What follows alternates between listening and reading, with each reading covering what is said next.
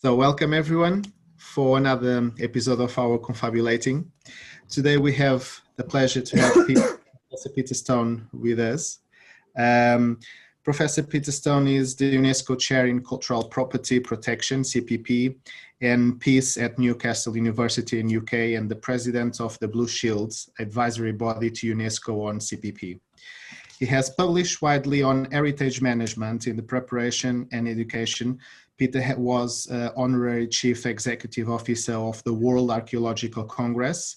Um, and since 2003, his work was fo focused on the protection of cult cultural pr property in armed conflict and following natural or human-made disasters. He has written extensively on this topic, including co-editing with Joanne uh, Farchakh uh, Bajjaly the destruction of cultural heritage in Iraq in 2008, and editing cultural heritage, ethics, and the military in 2011. His article, The 4 Tier Approach in the British Army Review, led directly to the established of the Cultural Property Protection Unit in UK uh, forces. Nice, uh, welcome Pete, and thank you so much uh, for accepting our invite. Uh, thank you for the invitation. It's a pleasure to meet you, Pete. Thank you very much. I know that you have a PowerPoint to show us, correct? Yeah, if we're ready to go straight away, yeah. Yes. Uh, just wait a minute, my, so, where is it indeed? Just hang on for a moment. Should be there. Ah, here we, can you see it now? Not yet. Hang on.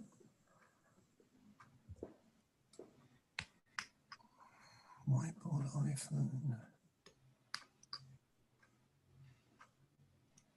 Uh, here we go. No, doesn't seem. Uh, oh, here, found it. Yeah. yes. Okay. So.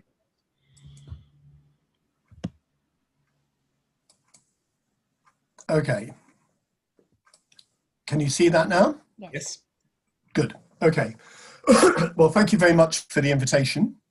And I'm going to be talking for about 35 minutes or so about the protection of cultural property in armed conflict, the role of the UNESCO chair in cultural property protection and peace, CPP and P, um, and the Blue Shield. And at the bottom of my slides, you'll see two logos um, on the left hand side as I look at it, the Blue Shield International, which we'll come back to towards the end, and at the bottom right, um, the UNESCO chair logo, and uh, I'll talk about that um, in a moment. So what I'm going to cover this evening um, are four things, um, all very briefly. Um, firstly, the role of the UNESCO chair, and I'll do that very briefly. Then a, a brief history of cultural property protection, how cultural heritage experts need to work um, so that we can get our messages across. And then I'll talk at the end about the Blue Shield. Um, and as I say, about 35 minutes or so. so um, the UNESCO chair, um, there are about, um, it changes each year, but there are about 100, and, sorry, 650 UNESCO chairs across the whole spectrum of the work of UNESCO from um, uh, science, culture, and education. And I am the only UNESCO chair in CPP and P um, in the world. Um, and that's uh, um, an interesting, um, unique uh, accolade. Um, I wish there were a lot more of us um, because the work would then get done a lot more quickly. we are not, as UNESCO chairs, part of UNESCO. we're affiliated to UNESCO, but we are fully funded by our home uh, universities. And Newcastle actually not only pays for me, but one and a half other staff to support the work I do. We um, do not speak for UNESCO, um, but we work on aspects of UNESCO's remit, and obviously cultural property protection is um, a very high profile part of what UNESCO does at the moment and has done um, for the last 20 odd years or so. We're frequently in um, United Nations terminology called outside insiders. So, as I say, we're not part of the organization, but we are very heavily integrated within it. and we talk within it, but we don't talk for it. Um, I'd perhaps uh, prefer the term critical friends. Um, we know what we're talking about, we know what they're talking about, and the two don't always necessarily overlap. So that's really all I want to say um, in particular about the UNESCO chair, but it just gives you that bit of context. But the critical bit um, of context in terms of the UNESCO chair is that one of the three main objectives of the UNESCO chair, which is a four yearly renewable um, system within um, uh, UNESCO, is that the third objective is to create an efficient and effective Blue Shield organization, which is where we come back um, at the end. So that's the, the plan. So cultural property protection in armed conflict and um, all sorts of people react to that idea in all sorts of ways. The more polite ways um, are, but it's war. It's collateral damage. Come on, get real. You can't protect um, cultural property in those things. My question is, do things have to get damaged? Um, and can't we do anything? And I think my answer to that is no, they don't.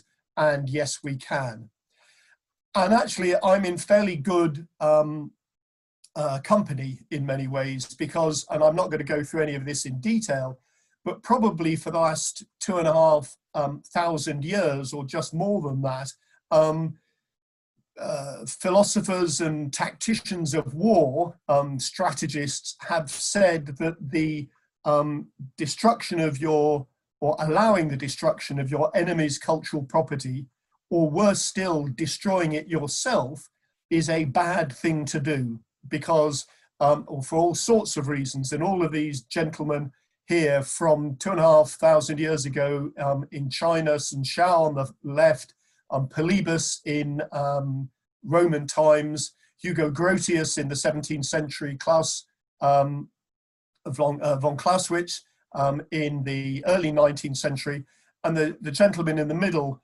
um, Francis Lieber, um, have all in different ways argued in their own strategic ways that this is the wrong thing to allow.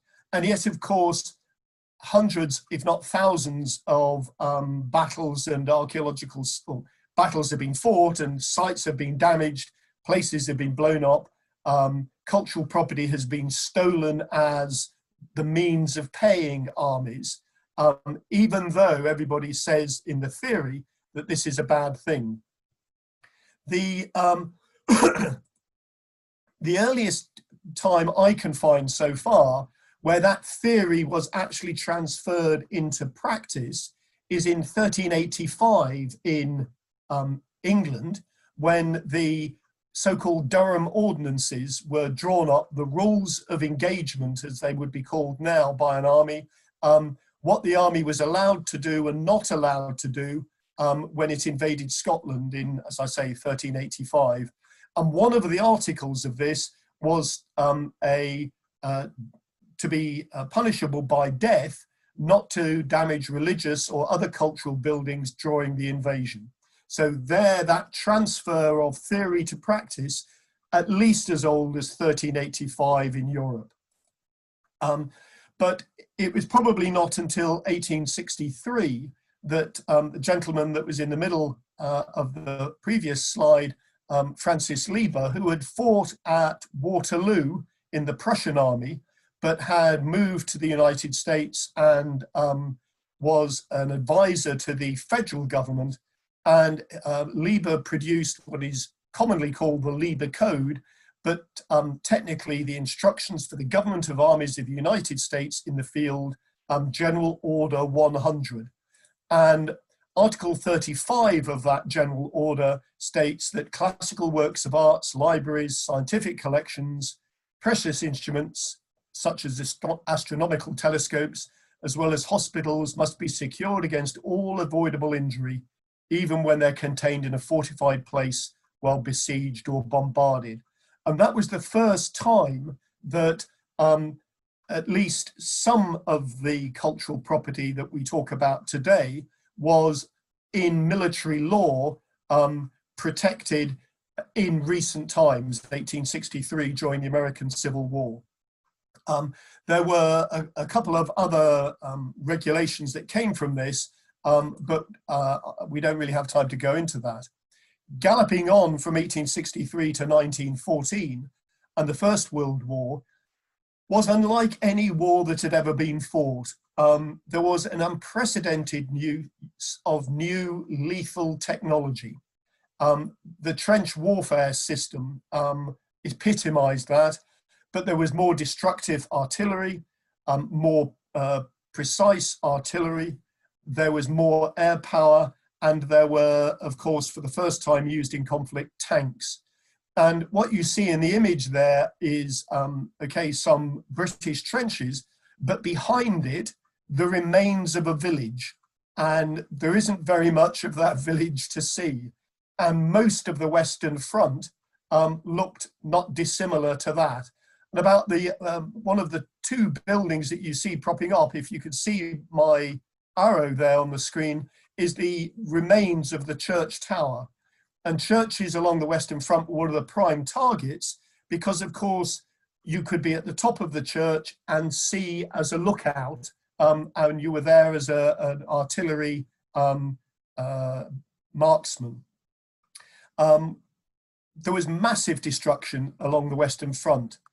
However, at the same time, in the First World War, depending on how you look at it, the British occupation or liberation of Jerusalem um, or conquering of Jerusalem, however you want to take it, um, led to the proclamation by Field Marshal um, Allenby, the commander of the grandly titled British Empire Ex- Egyptian Expeditionary Force.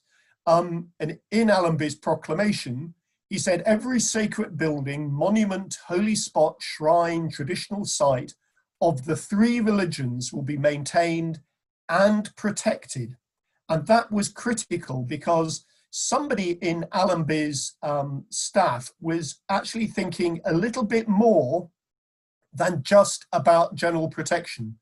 Because, and it's very difficult in this um, image um, to see it, but the British troops here who are protecting um, this mosque in Jerusalem are not regular British Army troops, but they are regular troops of the British Indian Army, and they are chosen from a Muslim regiment. And so somebody on Allenby's staff was actually thinking not only about protecting of culture, but protecting culture with appropriate troops. Everybody on Allenby, in Allenby's army needed something to do, and it would have been just as easy for the staff officers to allocate a British regiment to do this but they actually were very careful and chose an Islamic regiment to do this. And as a result, with Christian troops looking after the other sites, in, including the Jewish sites, um, as a result, there was no unease during the military occupation of Jerusalem during the First World War. The unease that came about the British occupation came later in the civilian um, time, but not actually during the war because of this proclamation and because of that very careful thinking by Allenby's staff. And we'll come back to that um, a little later. Rushing on, in the Second World War, um, in 1941, the British were accused by the Italian army of vandalizing archaeological sites in Cyrenaica, um, modern day Libya. And that was almost certainly true um, not because they were intending to vandalize the sites, but because nobody had thought about telling them not to and not to park their tanks on what were appropriately long or large flat areas, which were, um, you know, uh, parts of ancient Roman cities and the such. Um, so there was almost certainly damage going on, unintentional, but damage nonetheless. Um, senior staff asked for advice um, from officers who'd been conscripted, um, and one in particular who was working on other duties in the War Office. And um, you can hear the sort of uh, uh, the discussion going as some uh, senior officer comes down and says, "Oi, don't you know something about archaeology?" And this uh, this um, junior officer looking up and said, "Well, yes, I actually know quite a lot." And they said, "Great, so this is your job from now on." And um, the guy who he'd asked was actually Sir Leonard Woolley, the primary archaeologist in the UK. And Woolley immediately said, but I need some eyes on the ground to tell me what's going on. And somebody else said, well, there's this um, memo come in from some geezer in the artillery. Um, and the geezer in the artillery was somebody called Sir Mortimer Wheeler, probably the second most famous archaeologist in um, British archaeology of the period. And so those two and many others became the core of what then became known as the Monuments Men. Um, the uh, Monuments and Fine Arts Commission, to give it its, its grand title. Unfortunately, because most of those monuments men um, who did a remarkable job all over Europe um, were conscripted into the army, um, by the time they were all demobilized, um, very simplistically, the last one turned out the light and shut the door behind him. And there was little further contact between the military and heritage experts for the next 40 years or more. there was a little bit of limited work done in former Yugoslavia, but, but not that much. So from probably a peak where there were odd um, mountains in the, in the First World War to a more general approach supported by the Supreme Allied Commander in the Second World War, um, there became almost nothing um, later on. But there are responsibilities under international law um, about the protection of cultural property. One that we'll talk a little bit more about um, in a moment is the 1954 Hague Convention on the protection of cultural property in the event of armed conflict and its two protocols. Um, and the, I said after the Lieber Code in 1863, there were two other conventions. Those were Hague Conventions of 1899 and 1907, which actually um, broadened the Lieber Code's fairly narrow description of what cultural property was. And the two protocols of the Hague Convention, the first one in 1954 was mainly about reparation, the return of stolen goods to a country at the end of a conflict. And then the second one in 1999 about a what we call enhanced protection, a higher level of protection, which potentially gives a criminal responsibility not only to somebody who damages cultural property, but their senior officers as well. So there's a whole issue there. But more broadly, that's the bit of international humanitarian law. But then there are also the 1977 addition protocols to the Geneva Conventions, the 1998 Rome Statute, which set up the International Criminal Court, all of which um, protect in different ways cultural property during armed conflict. And there is at the moment an initiative by the lady in the image, um, Karima Bennoune, um, who is the UN Special Rapporteur for um, Cultural um, Rights, um, where she's trying to make access to cultural heritage an explicit human right um, uh, alongside the 1948 Convention. So there is a, a, a serious and widespread international legal basis. Excuse me. Um, the 1954 Hague Convention is essentially a peacetime convention because most of its primary um, activities need to happen in peacetime before conflict. So, in peacetime, um, state parties to the convention are encouraged to produce lists of cultural property so that that isn't damaged during the conflict. If appropriate, to identify some of those as worthy of the two higher levels of protection, special or enhanced, and I can go into that if people are interested.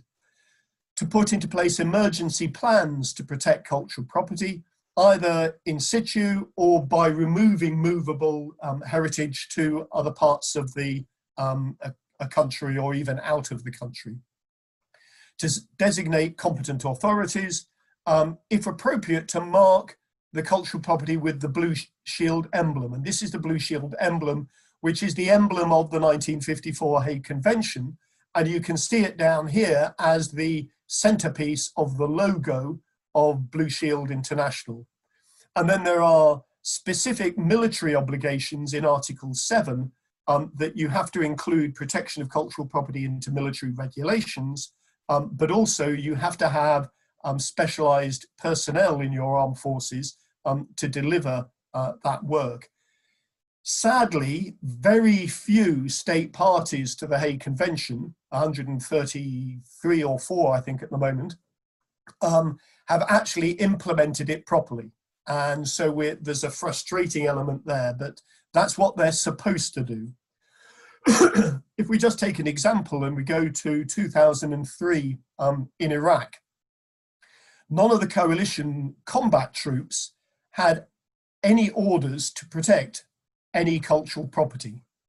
Um, it appears those places weren't even marked on combat military maps.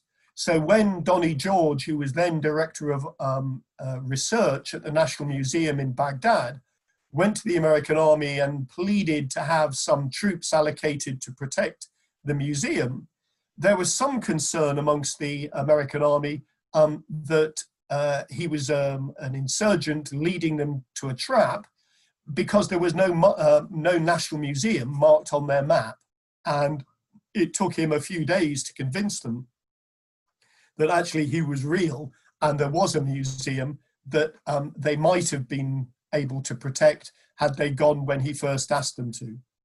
And astonishingly and um, embarrassingly, um, neither of the two main protagonists in the invasion of Iraq, the US nor the UK, um, had ratified um, the Hague Convention or the protocols. So even though there is a whole uh, block of international law there, um, it's not very well delivered. What went wrong in Iraq? Well, firstly, there weren't enough troops deployed. Um, I could go into this in um, a lot of detail, but we don't have time.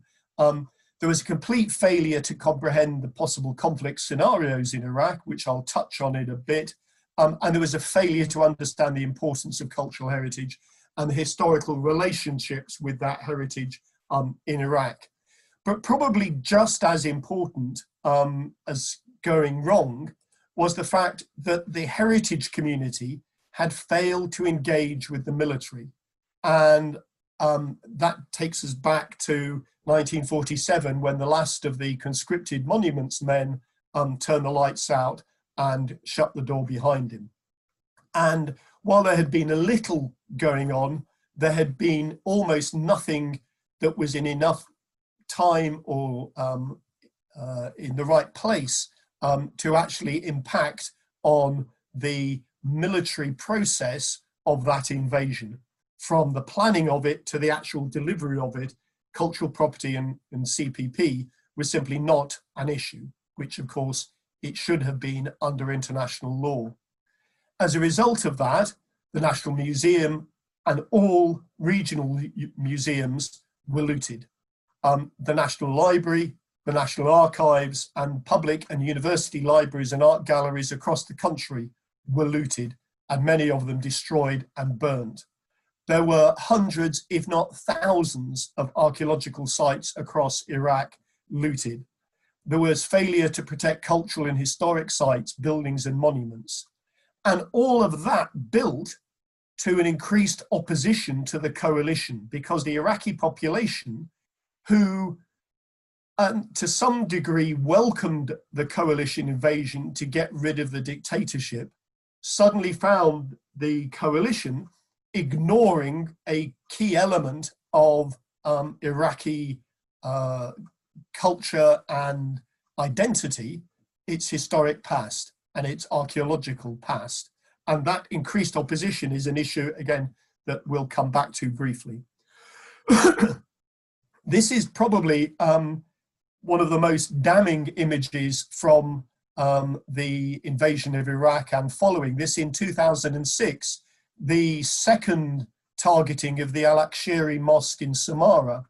And if you um, compare this with the very careful um, protection of Islamic sites by Allenby in 1917, which resulted in no problem, here, the failure to protect um, Islamic mosques across the country um, caused significant problems, and this, by most commentators of the uh, of the period, is is critical because it is the tipping point from a population increasingly fed up with the coalition being there to the tipping point into a full um, sectarian civil war that required the coalition to continue to stay in Iraq for a further four and a half years, taking four and a half years of casualties, fatalities, and bad publicity, and creating and providing the oxygen in which groups such as Al Qaeda and later um, uh, so called ISIS, Daesh, um, to uh, grow and thrive. And much of that can be taken back, in my view, to the failure to plan properly for CPP back in 2002, early 2003, before the invasion. So, one of the questions, just before we get on to Blue Shield, that I am constantly asked is so, you know, are old things as important to protect as people? And the answer to that is simply absolutely not, of course not. This is the tragedy of Iraq and Syria and elsewhere across the Middle East at the moment. It's appalling, and you can't change that. That's the problem. However, the two, the protection of people and the protection of their things, are completely intertwined and are indivisible. And sorry, I can't even speak. Are indivisible. Um, back in 1821, the German uh, playwright Heinrich Heine um, argued where they burn books, they will in the end burn people too.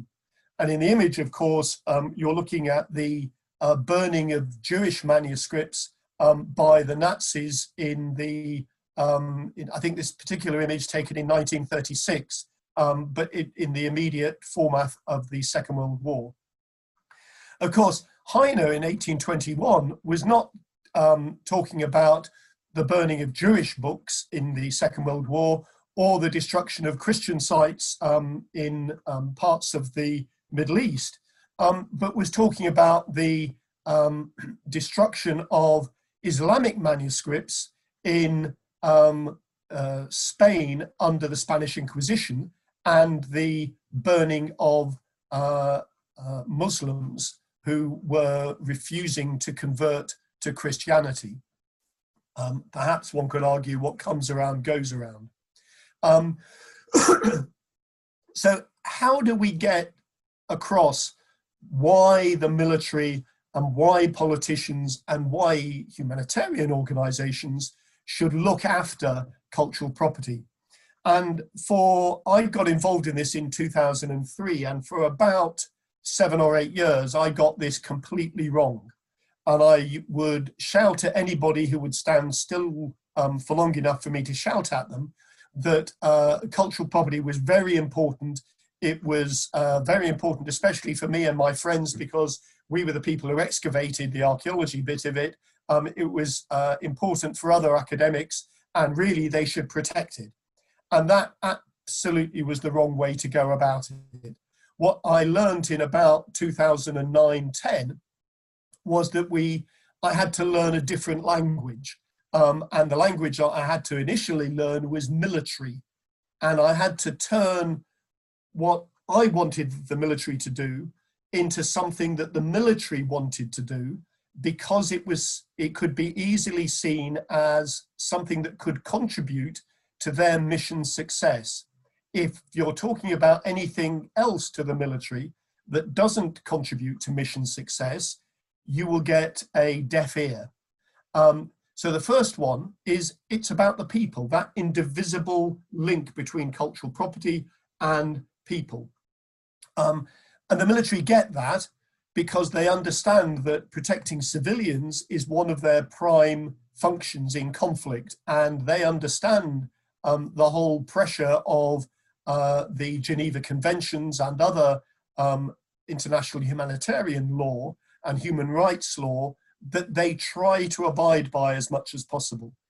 So they realize, not only because of that link, but because of their legal responsibility, it's protected under international humanitarian law, human rights law, international customary law, and in some instances, international criminal law.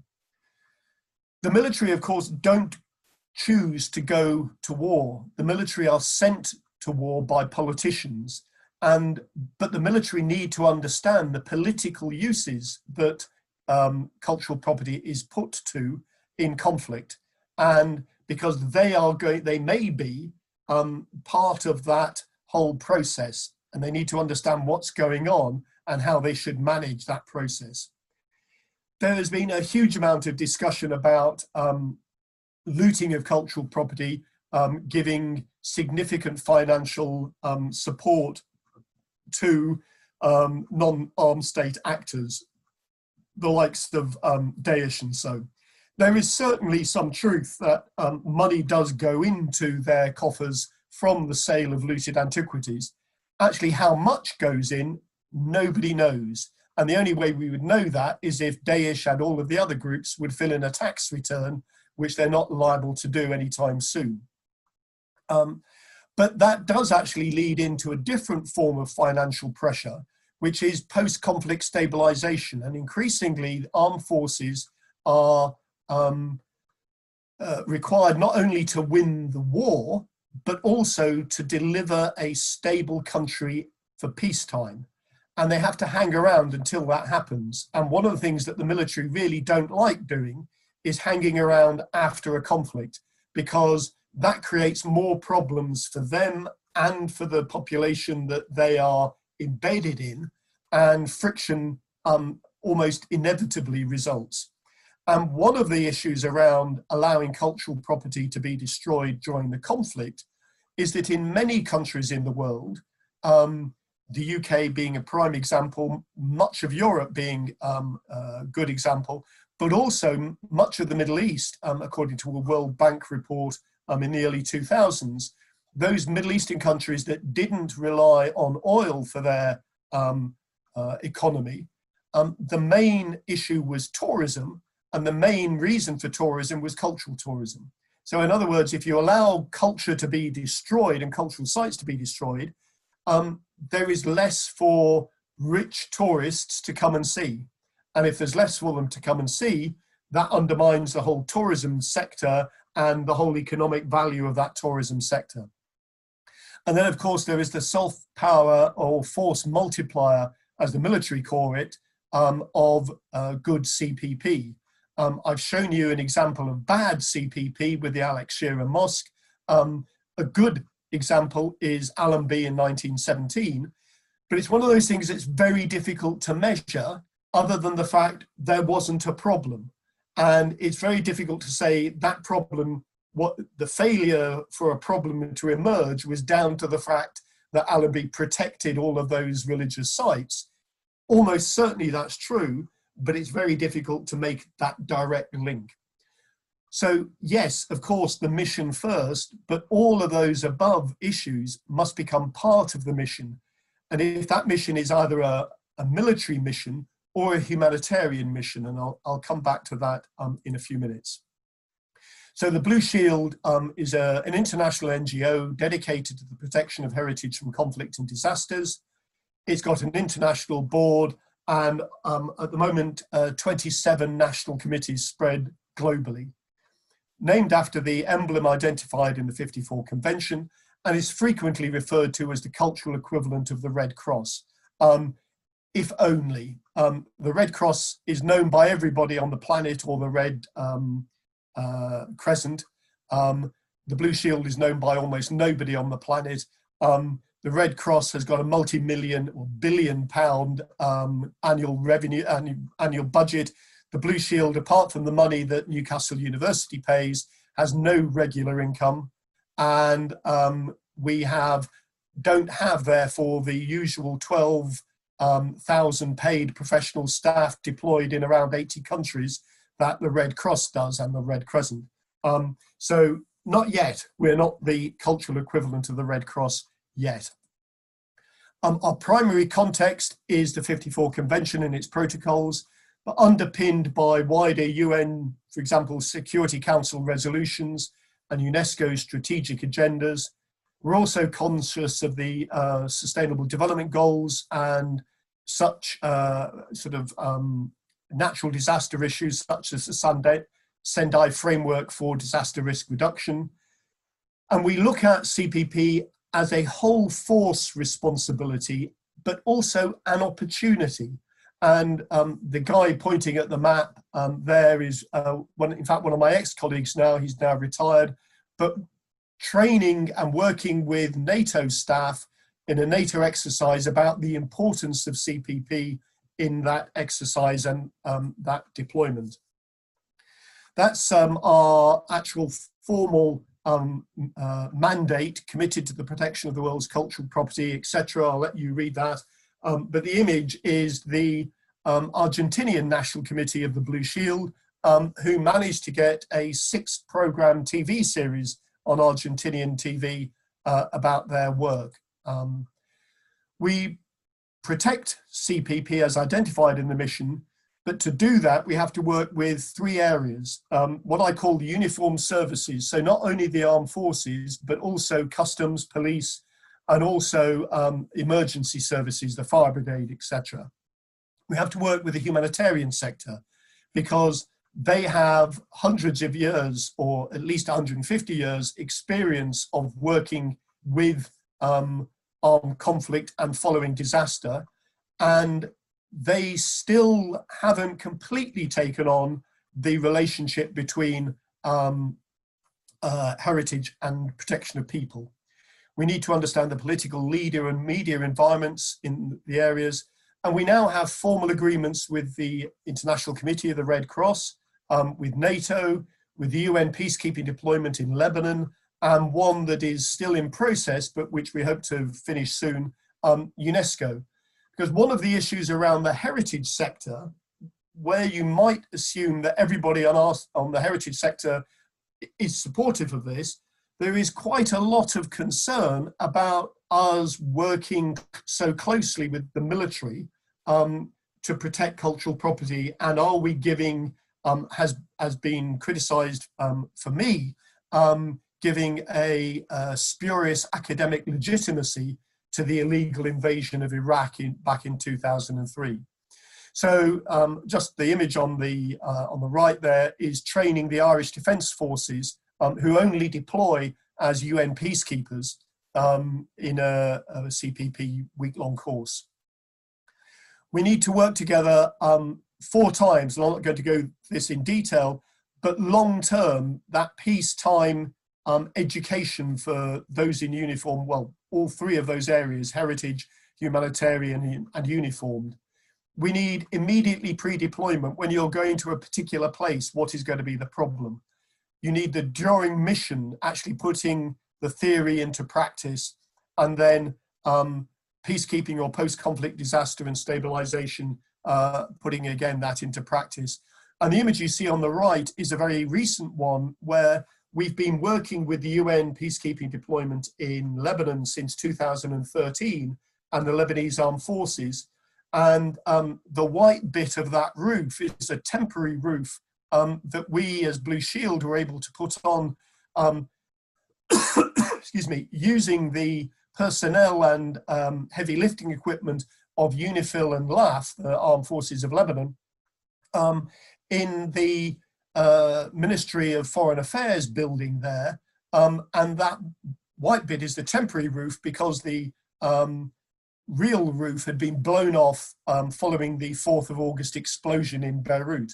And if we hadn't put that temporary roof back on, the whole building would have collapsed because it's the weight of the roof that keeps the building up. Um, so we were able to do that, but we were only able to do that work because of the long-term work we had done with UNIFIL and LAF um, over the years. This is part of that. You see the image there, um, and that's us at the World Heritage Site of Tyre in the south of Lebanon. And the guys with the blue berets and caps are UNIFIL. Um, those without any hats are the Lebanese Armed Forces. So working together and training them together um, is critical. We work with our national committees and ask them to plan and report on these six areas of activity. And again, I haven't got time to go into all of these. And if people are interested, um, I think these slides will be available on um, uh, YouTube. So we, we actually ask them uh, to work in those areas. We also um, have identified eight threats to to cultural property. If we'd thought about those in 2002, um, there wouldn't have been nearly as much damage done. And again, I don't have time to go through all of those, but you see again in the middle there, one of my colleagues working on a different NATO exercise, um, putting in um, cultural property protection um, scenarios that make their job, the military exercise, more difficult, um, but actually more realistic. So we've had a number of successes. I'll rattle through these. Now, at last, the UK and the US have both ratified the convention, um, and the UK both protocols as well. Um, we, uh, the NATO-affiliated um, Civilian Military Center of Excellence um, in The Hague published a book, um, Cultural Property, Property, Cultural Property Protection Makes Sense.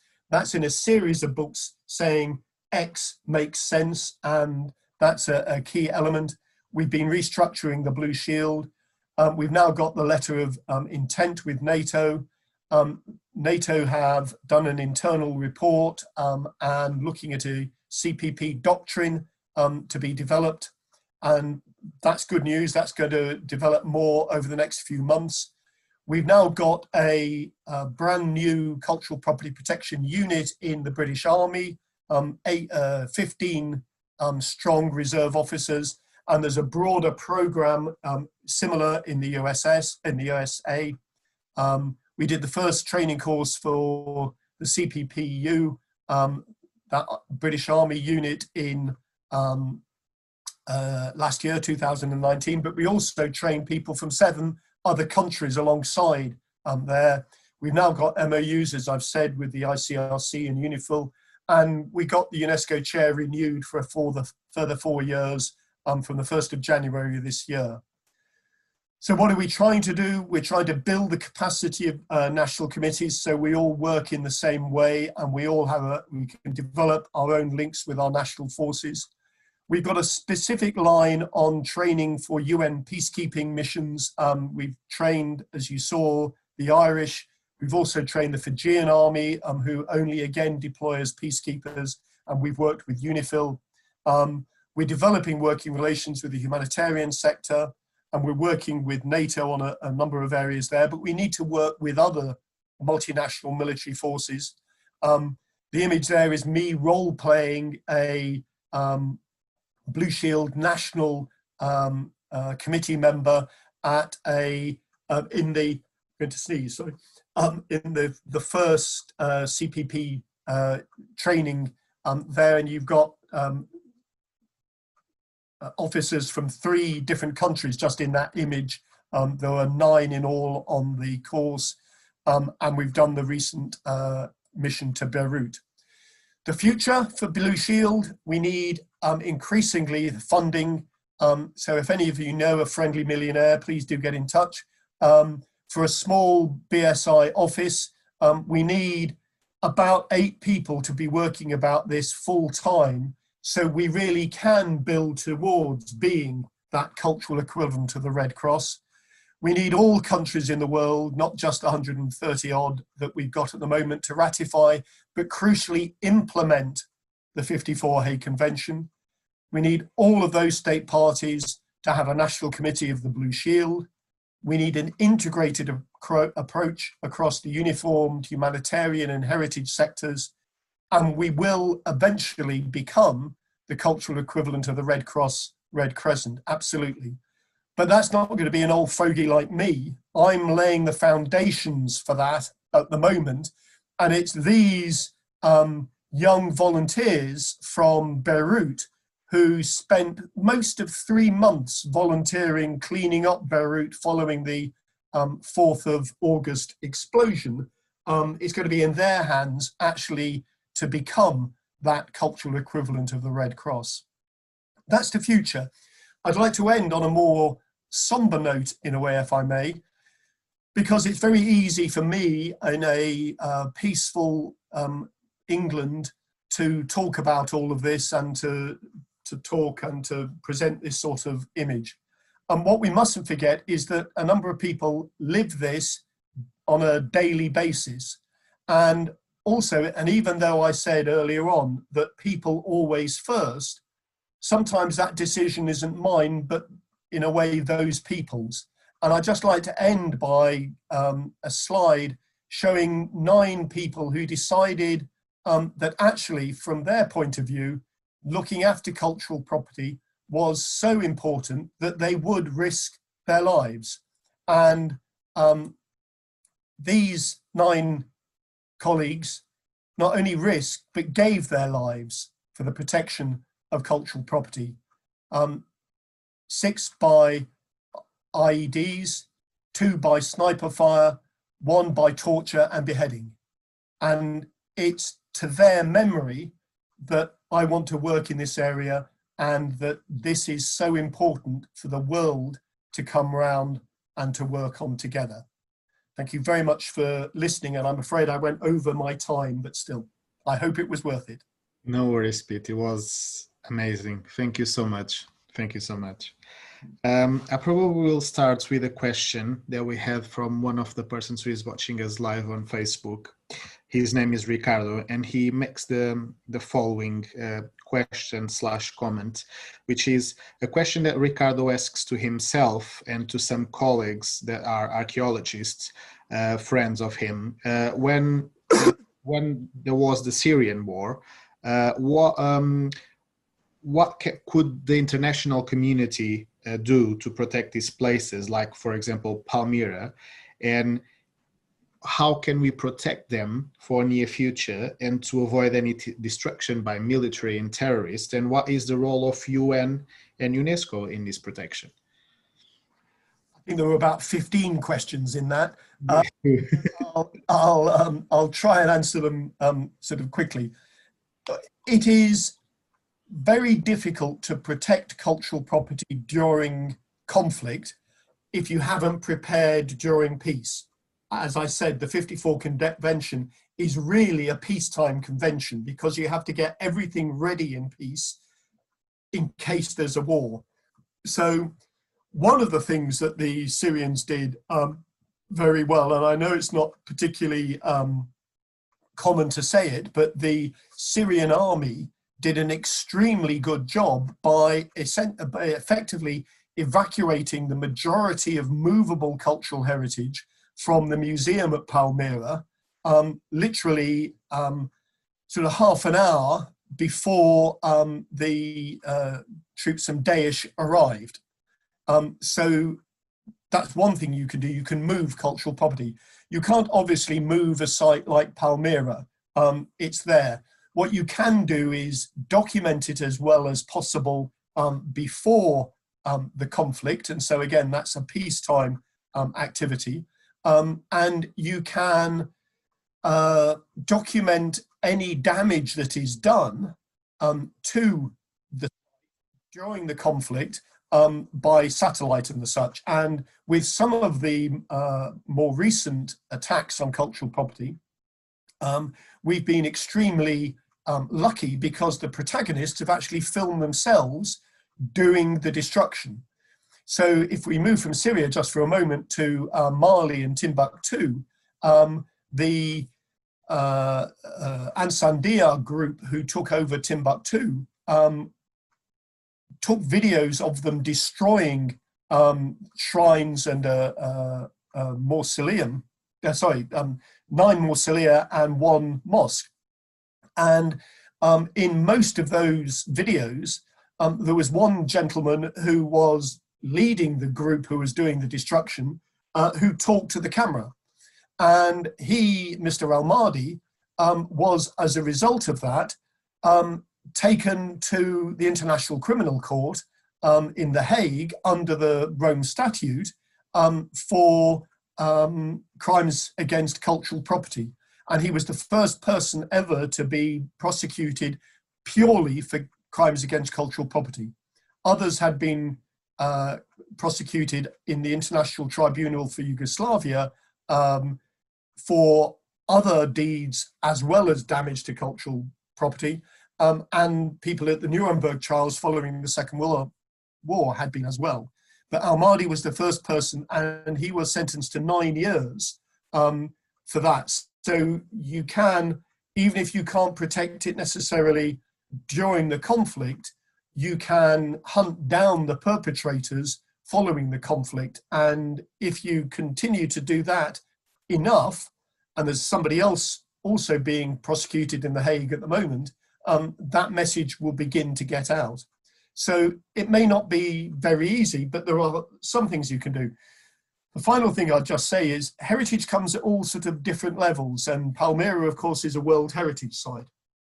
Um, but probably the more um, worrying bit of uh, damage to cultural property was um, in the modern town that uh, is very close to Palmyra, Tadmor, and there uh, Daesh collected up um, the some of the remaining men, um, gave them sledgehammers and pickaxes, and forced them to destroy their own cemetery, which had um, monuments higher than ground level, which they saw as idolatrous. And so, there, in terms of the subjugation of the local population, in terms of um, tell, dominating that, that population, in terms of telling that population they had no future other than complete um, uh, submission to Daesh, um, that was much worse, even though at the end of the day, that population relies on the income from tourism um, from Palmyra um, in the longer term, as I was talking earlier. So there are very many different layers of heritage and there are different problems associated with all of those. But that's answering one question in a very long way, but there were more than one question in it. I, I, would like to to to to do one uh, one question because I, we all have seen those images that uh, you you uh, shared with us with um, children dead and people who, yeah. who died in, in conflicts. Um, so my question is that if a country cannot protect themselves uh, or their own people, uh, like we've seen in Syria, how will they protect their um, heritage? I mean, um, sometimes it's uh, it's uh, it's often oftenly uh, uh, I, I, heard to say that uh, oh but they they they use uh, the the monuments to to hide I don't know it's a, a strategic uh, strategy to um, for instance the, the hospitals it's also they should be protected by law. And they say well but the, ter- the terrorists are inside the hospital. So there's this political speech behind all this. And uh, but what i see is that when a country doesn't uh, or doesn't because we have seen them uh, uh, people dying in that country how can a, a country that doesn't protect uh, their own civilians how can they protect uh, their heritage? Because it's not also it's not only the, the others fault it, it's their fault also.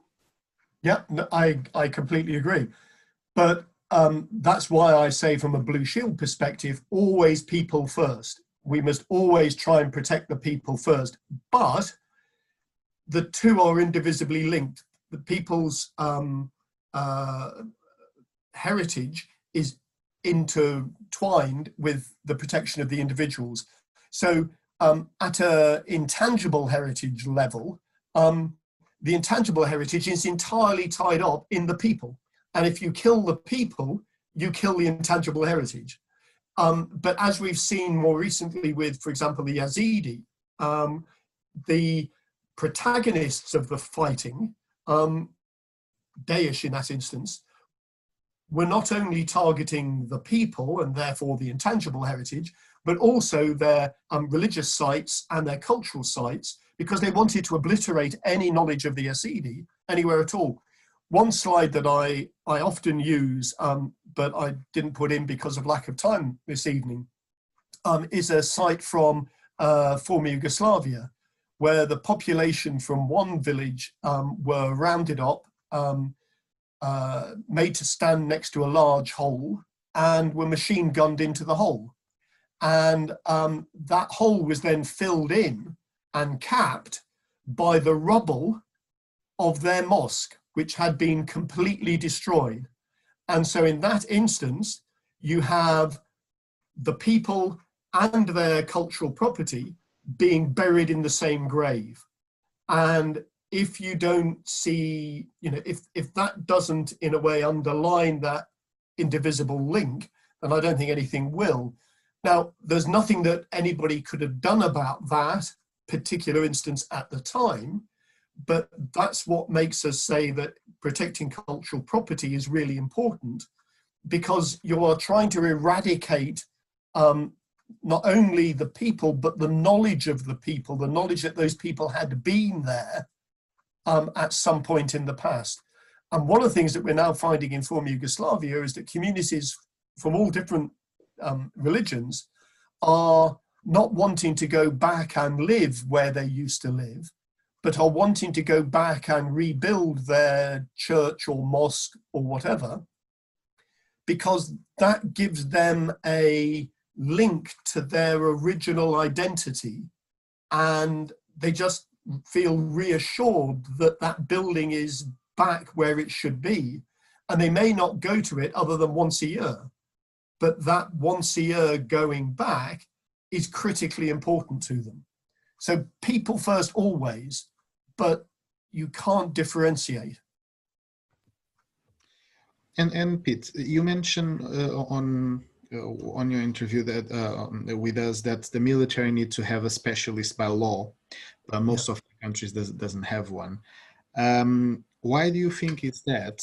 And um, how can we actually, um, as a society, can we check that? And who can we actually ask in terms of why don't you, uh, why, why are, you not uh, following the law, basically? Yeah. Um, well, I mean, the, the simple answer to who to ask is, um, I suppose you write to your Minister of Defence um, and ask if um, that uh, you know that military has got um, people who are trained. It doesn't have to be a special unit, but it, there should be people who have got training in cultural property protection. And as I say, the UK have gone down one route of having a small unit um, uh, of specialists, the um, US have um, gone down a different route of training a lot of people who, what they call civil affairs officers, um, and they're giving them additional training in CPP. So those are just two different ways of, of achieving the same, um, you know, response. Um, the Dutch have a particular unit. The Austrians have um, a unit. the Germans don't have a unit, but again have a, a sort of an overall um, uh, training uh, in this area. So quite a lot of European countries have these units, um, not all, um, but uh, we need that to be rolled out, you know, globally. And in in that case, uh, who if we in this case a country that doesn't is not filling these uh, the, these uh, laws who can we um, speak to or who can report. we yeah to yeah. report uh, that situation i mean um, unfortunately that's where it becomes very difficult because you know the um, custodian of the convention unesco is all too well aware that very few countries have fully implemented the convention um, but they don't have any um, stick with which to beat um, the state parties um, to actually fulfill all of the um, uh, the parts of the convention. Um, so they can encourage them, they can help them, they can produce materials which will help them. They do that, as do we. But nobody can force a country if it's not going to um, to actually implement properly that, that's the thing that sometimes it's uh, we get stuck uh, in between because yeah. uh, yes because uh, sometimes we want to to report something and uh, we have uh, um, evidences and, and all of that but then we have this barrier because they, those institutions, those uh, organizations, they say, "Oh yes, I, I, I understand, and we are working uh, on on the way and forth."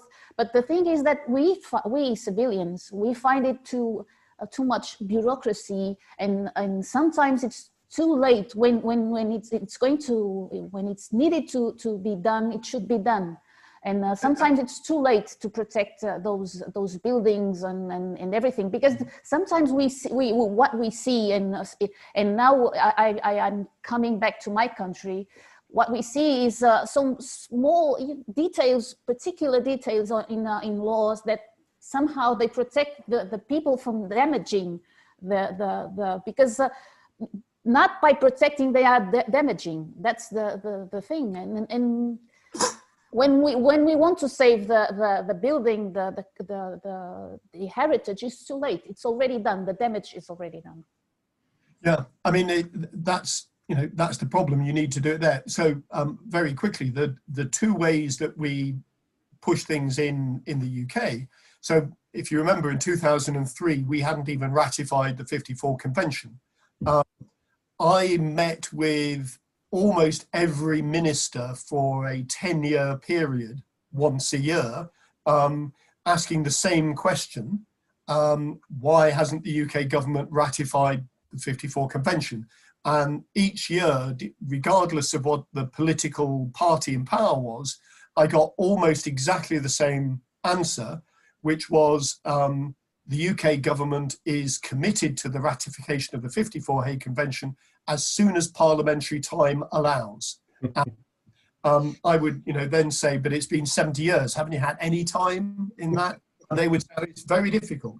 And it was only when um, there was the con, uh, concern over Palmyra that a group of uh, politicians who were in power became concerned, and suddenly there was a movement and it wasn't very easy. I spent most of, uh, I mean, I exaggerate, but I spent a lot of time over one year in London working with civil servants, members of parliament, members of the House of Lords, um, and ministers, um, helping them to move a bit of in, uh, internal legislation which had to be passed before we could ratify the International Convention.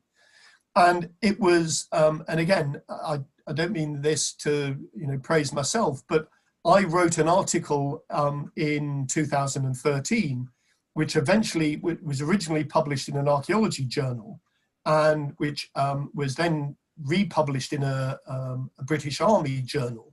And um, from that, it was about the first time that anybody had phoned me up from the British Ministry of Defence without me pestering them to do so and I got somebody who phoned me up and said, Prof Stone, you don't know me, but my name is, um, uh, in fact, Lieutenant Colonel Tim Purbrick, and I think we should talk.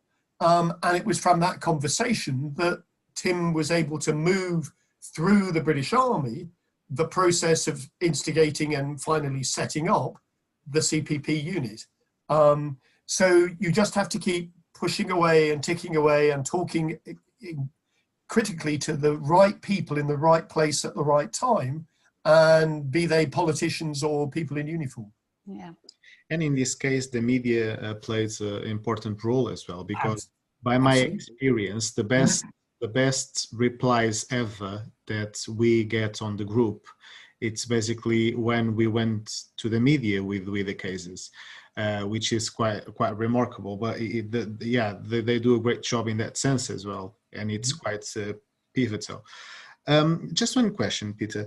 Does the Blue Shield Committee, because I've been reading about the, the Blue Shield, and uh, do they do they act uh, in terms in international level only, or at a national level as well, on the country that the committee is on? Yeah, we do we do both. So there is an international board. Um, supported by this small secretariat of one and a half people at Newcastle University. And that board is made up of um, four representatives of what we call the founding four organizations. So the international heritage organizations for museums, monuments and sites, for libraries, and for archives. Um, and they have four reserved places there. Um, there is an elected president of the Blue Shield, and then there are four elected members of the different national committees um, who are elected to that board. And that, that group, the Secretariat and the elected board, are known as Blue Shield International. And we work, as I say, sort of at that international level with multinational um, forces like NATO, for example. It's um, that board that signs the MOUs with the ICRC, for example. But at a national level, um, we encourage all national committees to work closely with their politicians, with their armed forces, um, to either, if their country hasn't yet, to ratify the 54 Convention, or if it has, for them to implement it properly. And as, as you saw, we've got those six areas of activity, which we ask all national committees to work to, but they can prioritize them in the, the national situation. So there is um, sort of um, a form, but flexibility. Okay, good. And in this case, why do you think there is a need for a Blue Shield organization to exist? Um, Having UNESCO and obviously. Um, UNESCO uh, is a great organization. Um, it has um, a couple of problems. One, it has very little money. Um, and two, it is um, an organization based on state parties. So it reflects the wishes of the state parties. Um, Blue Shield is a completely, even though we have national committees, BSI exists in a way like the ICRC as a fully independent, neutral organization. So we can do things that UNESCO can't. Obviously, they can do things that we can't, but we are subtly different and we um, you know, work together um, in a very coherent way, um, and not least partially through my UNESCO chair. So I work closely with my UNESCO colleagues, and through that, try to develop Blue Shield in a way that complements, doesn't um, overlap with UNESCO and you are doing a remarkable job. yes, just, just, just let me ask you one thing, because uh, you spoke about uh, um, uh, political parties, and um, we, uh, what we we've seen is uh, is is that it's uh, it's a little bit like UN. Um, whenever there there there are political or I don't know country interests interests that uh, in that point, can we think that the, cultural uh, and the heritage can be um, in danger? I mean, uh, if uh, if there is no uh, political agreement, if there is no um, cohesion, if this, because we, like you you you you, uh, showed us in Jerusalem, there were Christians, Muslims, and they were really very well placed and, and they working together, they, they, they were able to protect the, the, the heritage. When countries, when countries do not uh, um, work together because of political you know, differences, can that be a threat to the, the political, to, to the, the cultural and, uh, and heritage? Uh...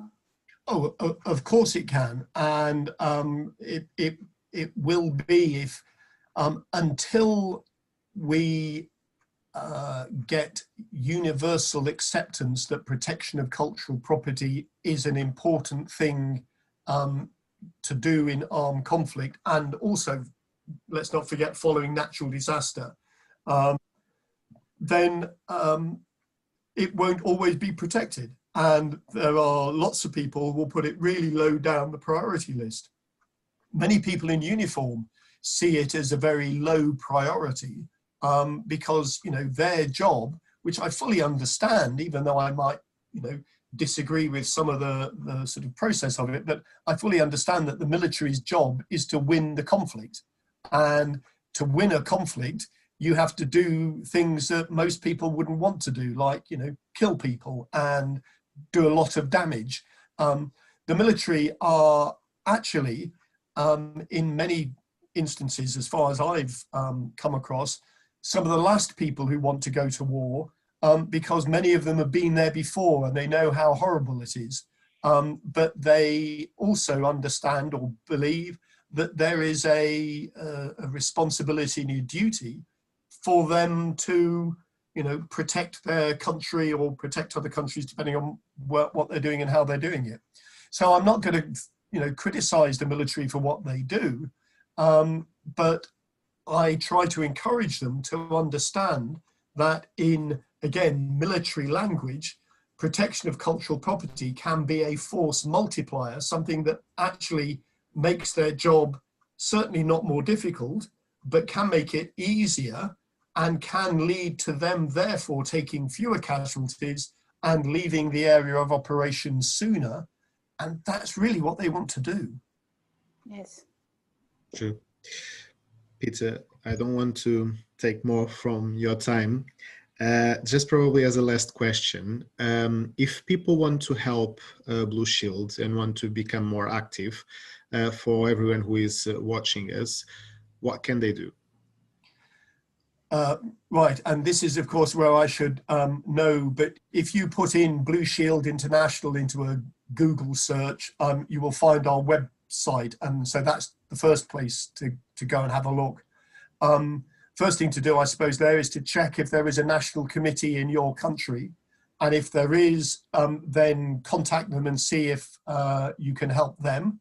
If there isn't, talk to a few colleagues and look at the section on the Blue Shield website about setting up a, a national committee and look about what you should be doing, um, you know, to set up uh, that sort of thing. As I said, um, I think when we were talking before, maybe it was when I was when I was talking. Um, I'm an old fogey, and I'm you know going to retire in the not too distant future. Um, the future is in you know looking at the screen in the hands of um, your generation and you need to get involved now um, to make sure that you know you can build hopefully on the foundations that i and it's not just me there are a lot of us um, are building um, for you to build the rest of the structure on so that um, you really will be the cultural equivalent of the red cross in 50 years time. It may be 100 years time but if we all work together on it as quickly as possible we will begin to bring that time much closer than if we did nothing. And if we did nothing now, then it would be up to you to start laying the foundations. So um, the work that the board is doing at the moment and other colleagues around the world um, are doing at the moment is laying those foundations for your generation to come along and uh, and carry the banner. And thank you so much for Thank that. you so much. Thank you, Peter. Thank you for accepting our invite and thank you for being here with us uh, tonight. Thank you so, so much. Not a problem. Thank you very much for the invitation. And thank you so much for your work. And Thank thank you, you. everyone watching us Okay. live as well. Thank yeah, you. thank you. Whoever you are out there. Thank you. Bye bye. Thank you. Okay, Bye-bye. bye bye. Bye-bye.